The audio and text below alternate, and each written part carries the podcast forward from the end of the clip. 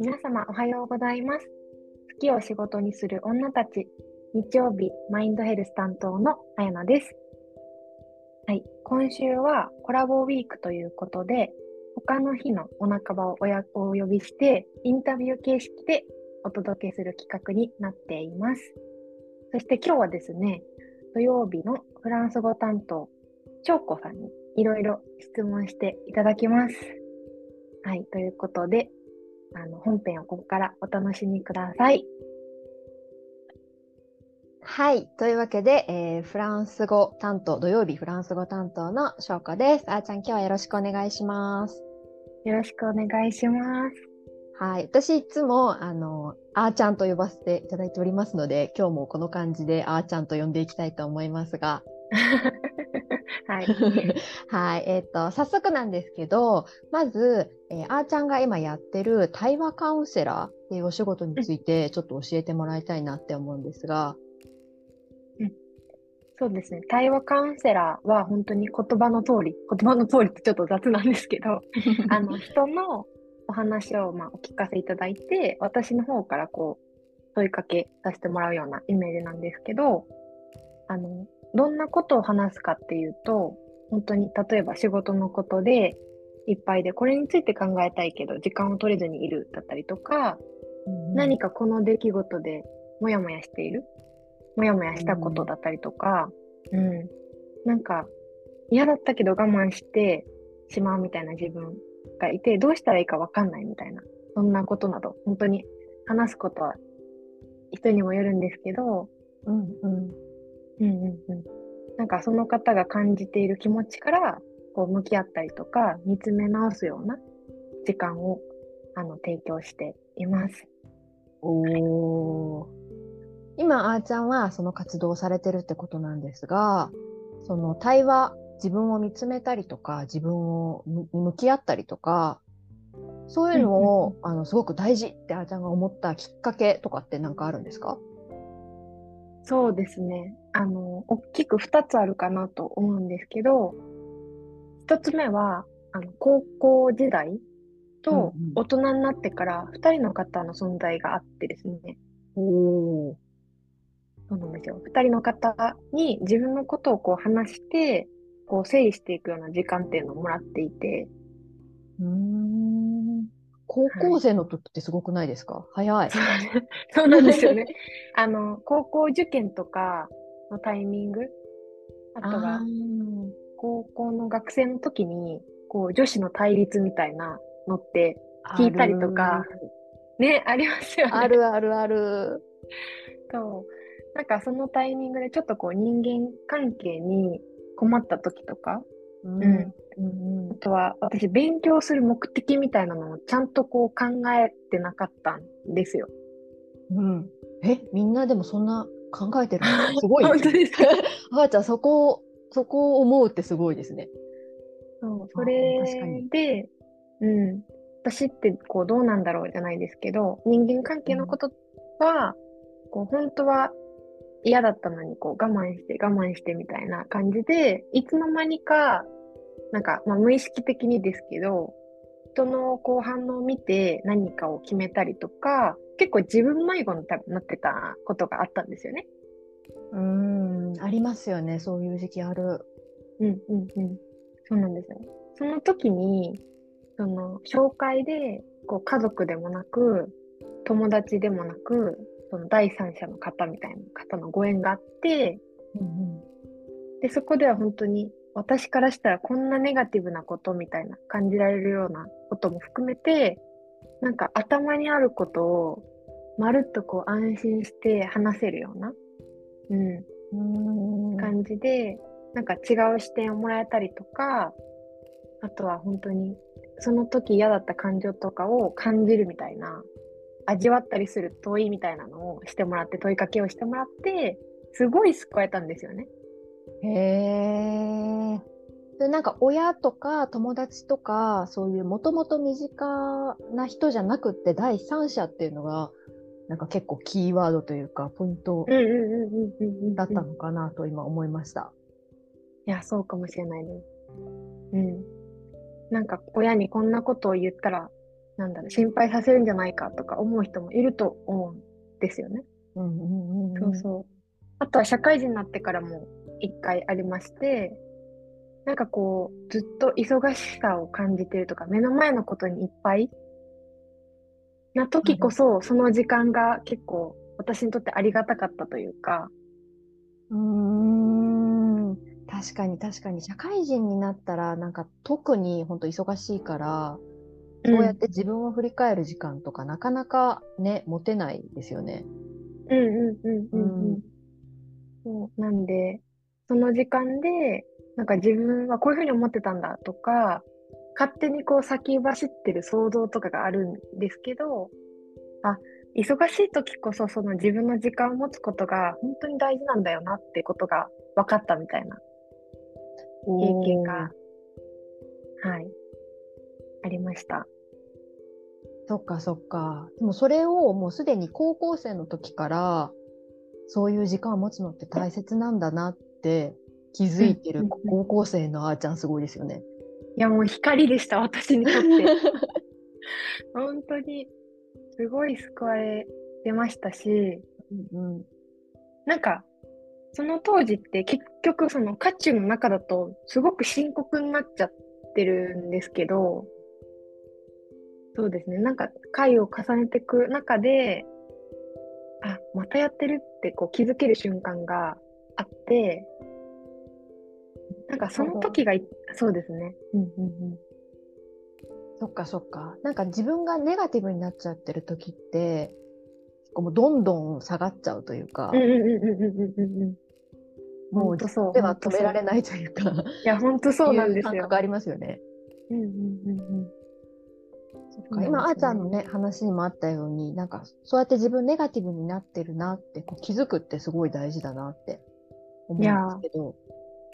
気づいたらなんか、あ、意外に言ってみたら全然平気だったとか、こう、進むことって本当に私自身もあって、それが、あの、その対話をしてくださる人がいたっていうのが一つ目として原点というか、きっかけにあるかなと思っていて、うん、で、もう一つが、えっ、と、大和式数玉術っていう、自分のことをこう知れるようなツールがあるんですけど、うんうん。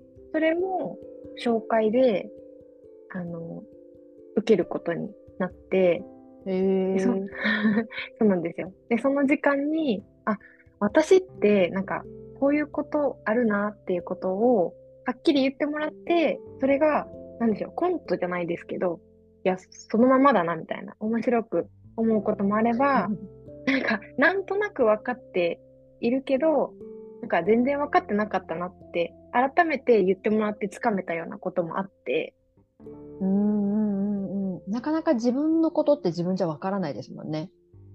そうなんですよ。確かに。その大和式数玉っていうのはなんか鑑定みたいな感じなんですか？そうですね。なんかもうちょっとだけこう補足させてもらうと、うんうん。えっ、と、お名前とお誕生日の掛け合わせでこう出すことができるような人生の設計図って呼ばれてるんですけど、人生の設計図。そう。あの、なんか、なんでしょうね。数っていうリズムで、例えば地球は365日で1回転とか、月はうんうん28日、だいたい28日みたいな感じで、いろんなものにその数っていうものが刻まれてて、うんうん、確かに確かに。そうそうそう、その中で私たち生まれてきているから、実は私たちにもあるよみたいな。はあ、あ、じゃあ私たちそれぞれがそういう数っうんていうのを持って生まれてきてるよっていう。そうなんですよなんか、うん言霊とかって聞いたことああるじゃないですか。ありますよ。い幽幽霊と書いて言葉なんですね。なんでその、まあ、言霊とか数霊ってすごくあの紐づいていて、例えば、あは1とか、うは3みたいな感じで、なんか明治時代とか 江戸時代でそういうふうになんか読み方と数字っていうのが紐づけられたりするのがあるんですよね。日本古来のもので。へえ。あ確かに言霊ってなんか聞いたことあるけど、その系列なんですね。言霊。うんうんうんまうんうん。ああ、なるほど、なるほど。今のめっちゃ納得できました。いや、本当にもうこれだけ話してる、これだけについてもめちゃめちゃ語れるんですけど、今日あと1時間ぐらい必要になっちゃう。本当に。なんで、これに出会って、なんか私ってどうしていきたいのかとかっていうことに納得感を持ってこう進むためのポイントというか、うーん、なんか自分の武器みたいなのをこう認識したみたいな感覚があったんですよね。ああ、すごい。まあ、弱みとかもあるけど、その強み、自分の強みうんうんをすごい認識するみたいな感覚かな。うんうん、そうなんですよ。なんで、人、そのメンターさんとかカウンセラーさんみたいな第三者のような方との対話時間で自分のこうことを知っていく新たな一面が知れるっていうのもすごい面白かったんですけど、カズタマもその自分っていうものが知れるのが本当に面白くって、あうの。そうなんですよ。なるほど、なるほど。あ、だからあーちゃんは、その相手との対話を通して、自分のことも見つめられるし、そしてまあツールとして、その数玉を使って自分のことをより深く知るっていう、まあ、この2つうんいやの手法を本当に使って、まさに。うん、まさにまさに、本当に。なんか、私ってなんで近しい人にこんなこと言ったら相手をがっかりさせるんじゃないかなって、こう先読みしちゃうんだろうとかって思ってたことが、どうしてなのかとかが、なるほどってなったりとか、ああ、でもそういうのよくありますよね。なんか、人は、他の人は別にそんなの気にしてないのに、なんで私だけこんなこと気にしてるんだろうみたそいうな。そうそうそう、そうなんですよ。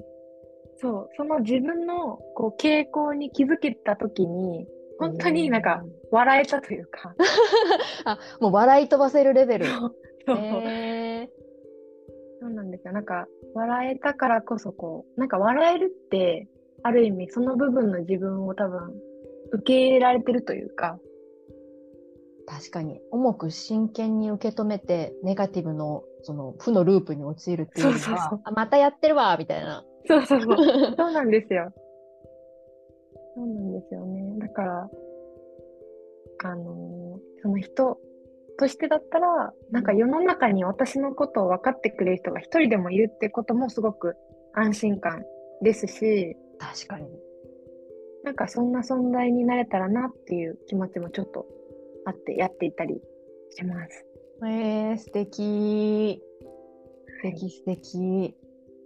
ちょっとあともう一個あの質問したいことがあるんですけど、はい。こうあの自分をねこう見つめ直す過程とかの中で例えば今自分がねすごい頑張ってやってること、まあ、仕事とかもあると思うんですけど、頑張ってやってるけどなかなか成果が出ない時なかなかうまくうんなりますよねなってる時、うんうんうんうんそういう時って結構負のループに陥りがちだと思うんですけどうんうんうん。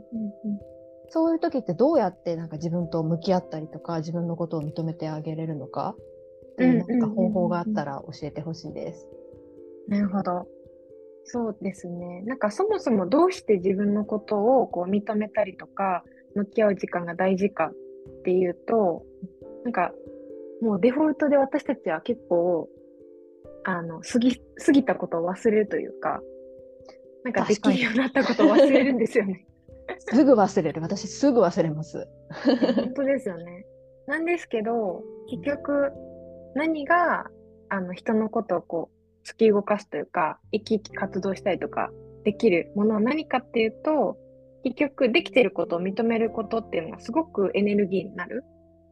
うーんうん。なので、なんていうんですかね。ちょっと具体的に言うと、3ヶ月前にできてなかったことが今はできるとか、そういうことをなんか認めることが本当に自分の自己肯定感を上げるなって私すごく信じてるんですよね。確かに確かに。ちょっとなんかうん語学もそうかもしれない。そう言われてみたら。本当ですか？なんかこうすぐにやっぱり結果出ないじゃないですか。うんうんうん。そういう時に。に、でも毎日ね、ちょっとずつでもや勉強やってたら、道のりは遠いけど、実は意外とめっちゃ進んでるんだよみたいな。確かに確かに。のって結構大事ですよね。なんかあの、聞きました？翔子さんの語学レッスン、昨日の回。ああ あ、できたみたいなのがうん、自信になりますよね。うんうん。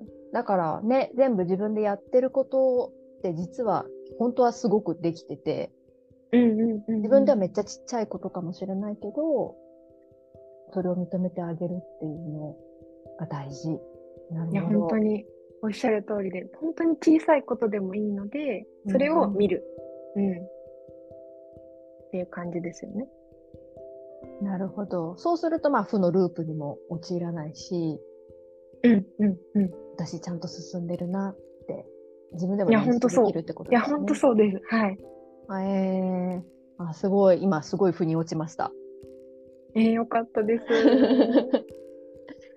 あと、あーちゃん、あの、前回、前のエピソードの中で、うんうんうんその自分と向き合う方法として、まあ、うんうんノートに書いたりとか、そう話したらいいですよっていうお話をされてたと思うんですけど、あーちゃん的には、なんか、まずどこから取り組む？どっちから書く方なのか、話す方なのか。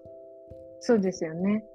なんか、もしも今までに、こう、自分で書いてる、こう、習慣が割とあるなって方は、あの、結構できると思うんですけど、あんまり、あの、認める習慣がないというか、書く習慣がなかったりすると、自分でやろうと思ったら結構後回しにしがちかなって思うんですよ。ああ、確かに、確かに。私なんか書く方がもしかしたらハードル低いのかなって今一瞬思ってたんですけど、うん、うん意外とその取り組むまでに時間かかりますよね。いや、そうなんですよ。うん結構億劫になっちゃったりとかするかもなので、そんな方には、まあそうですね。初めは人との時間をセッティングするっていうのはすごいおすすめかもしれなくてですね。うんうんそう、後回しにし、しがちだなっていう方は特に、あの、人がいると、その日までちゃんとやろうってなったりとか、あとそもそもさっき、あの、まあ、私のクライアントさんでもいるんですけど、自分の変化が見つかりませんみたいな方初期の方いらっしゃるんですよね。うん。でも、なんか逆だとわかると思うんですけど、自分のことはこう、わからないけど、他の人の変化とか、すごいなって思うのとかって、私あると思うんですよ。ある、ある。逆に人の方がわかりません？そうですよね。うんうん。そうそうそう。だから、あの、そういった意味でも、誰かが見てくれてる状況で、あ、私ここまで来てたとか、あ、ここも変わってたんだ、みたいに気づけると楽しくなって、もっとやろうってなって、すごいいいんですよ。なるほどね。確かに一人で、よし、じゃあ明日からうんうんノートに書いていくぞって思っても、なかなかできないし、どうやったらいいのかわからないし、うんうんうんうんでなんかよくわかんないからもういいや、みたいな。そうそう、最初書けないとかってなると、うん、続かなくなっちゃう。で、やめちゃうみたいな感じになるんだったら、やっぱり人が最初はいると、うん、あ、確かにな、ここ変わったなって気づけてすごくいいなと思いますし、楽に進むのはそっちかなとも思ったりしてます。はいうん確かにねちょっとガイド、先をちょっと手を引っ張ってうんうんうんうん案内してくれるガイドがいるみたいなイメージですよね、きっと。本当に、まさにって感じですね。うんそうなんですよ。なので自分時間もうん自分に合ったやり方で取り入れること。結局自分のことを知るっていうのが大事なんですよね。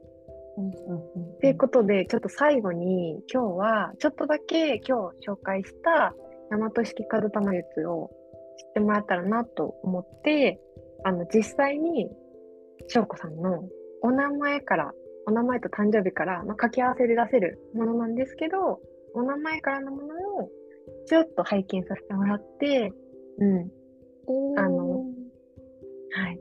全部はちょっと難しいかもなんですけど、翔子さんの、こう、素質なるものをね、1、2分くらいでお伝えできたらと思います。イエーイ、すごーい。本当に、私もワクワクです。はい。で、前提として、これは私の主観ではなくて、数字がそう言ってますっていう感じです。数字。なるほど。私の数字が言ってるんですね。そうです。なんで私の師匠の鑑定士さんが読んでも同じです。あー、なるほど。まあもう私が持ってるものっていうのはもうそうそうそうそう変ということですね。そう、こうだろうとかじゃなくって、翔子さんの本名があるからこそ、それを音にした。なんか、お名前って、親からもらう一番最初のギフトじゃないですか。うん、確かに。なので、それの音があるってことは、もう持ってるっていう感じなんですけど、うんうんうんうんちょっと見ていきますけれども。これすごい。私の取説がちょっと分かってしまうというわけですね。はい。ズバリですね。ズバリ。翔子さんの素質としては、はい。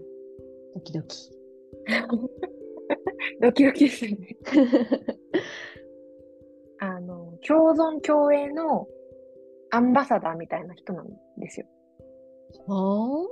共存共栄って、あの、平たく言うと、こう、二つ以上の存在がぶつかることなく、助け合ってこう、生き延びて、一緒にこう、栄えていくみたいな意味なんですけど、なんかこっちの言葉の方がしっくりくるかもですけど、別の言い方をすると、適材適所の人です。適材適所。はい ほう。じゃあ何か人とやる方がうん向いてるってことなんですかね。多分人とやる前提が結構あるのかなって思ったんですけど、こう、これは自分じゃないなって思、ない方がいいかもなって思ったら、人に振うんうんったりしません？自分じゃない方がいいなと思ったら？私よりうまくできそうって思ったら、ああ、確かに、確かに。自分の苦手なこととかですよね。うんうんうんうんん。ううんうんうんうんうんうんなんか、サッカーで言うと、こう、ポジションでこう、センターとか、ディフェンダーみたいな、このプレイヤー位置っていうよりかは、実は、どっちかっていうと、こう、監督みたいな感じの素質を持ってるんですよ。え。そう、そうなんですか？へえ。はいなんかこう、全部自分がっていうよりかは、うん、人にもこう、お願いできるし、うん、へえ。どんな心当たりありますか？どんな印象を受けました？ちょっと全然関係ないですけど、私あの、うんうんうん。ゲームでね、車の F1 のゲームがあるんですけど、それ、はいはい昔やってたゲームが F1 を自分であの操作するやつじゃなくって、F1 の チームの監督になるっていうえー、っていうゲームやってたなって。まさかの。まさかの、まさかの。でも本当に、そういう、なんていうんですかね、多角的な感じで見れるっていうのは、強みというか、うん、うん確かに、でもそう言われてみたら、なんかちょっと客観的に見るみたいな、うんうんうんうんうん。全体をちょっと引いてこう俯瞰するみたいうんうんな。うんうん。そう、そういう感じ。そういう感じで。うん、あなるほど。そうなんですよ。なんか、自分が、私がやりたいとかっていうよりかは、多分、周りに誰かいたりとか、もうちょっとこう、うんうんうんうん本当に引きで言ってもらったみたいな感じで、見てる。うん。へ傾向があるかなという。いやもう、あとちょっとだけ突っ込んでいくと、あの、割とイエスのはっきりしてるようなお二面的な一面、なんかこう、別な言い方をすると、決断が割かしこう早めの方な人かなっていうのがうん、お見あ受けするんですけど、そのあたりどうでしょう確かに、確かに、遅くはないうんうんうんうんうんと思います。ずーっと、うーんっていうよりかは、もう行きたいなら行くみたいな感じで、あ、そうかも、そうかも。こうしようと思ったら、まあ、じゃあこうしようみたいな。うんうんうんうんうんうんうん。あそんな一面も。へえ。はい。っていうのが今、私の名前から判明したということですね。そうです。まあ本来はこれた誕生日からの掛け合わせで、よりこう立体的に見ていくのなので、すごく断片的なんですけど、あの、何か選ぶときの選択の基準とか、こう、人生で大きくドライブがかかるタイミングとか、どんな風にしたら、あの、翔子さんから翔子さんらしく輝けますかみたいな話も、もっと詳しくわかるので、へえ、面白い。本当に、なんかいろんなキャラクターの、あの、タイプ分析とかってたくさんあると思うんですけど、どうやったら、じゃあいいのみたいなところとかって教えてくるものってすごい少ないと思うんですよ。確かに。うんあなたの音声はこれですみたいな。あ、そうです、そうです、そうです、そうです。んそうそう。なので、そんなところも鑑定の時間ではお話ししております。本当に。おーあじゃあ結構いろんなアプローチから本当に自分をもうしっかり見つめ直すというか自分と向き合うみたいな、うん、うん、うん。それをまああーちゃんがサポートしてくれてっていう感じなんですね。はい。すごい。ありがとうございます。ありがとうございます。ということで、しょうこさん、ありがとうございました。はい、今日はありがとうございました。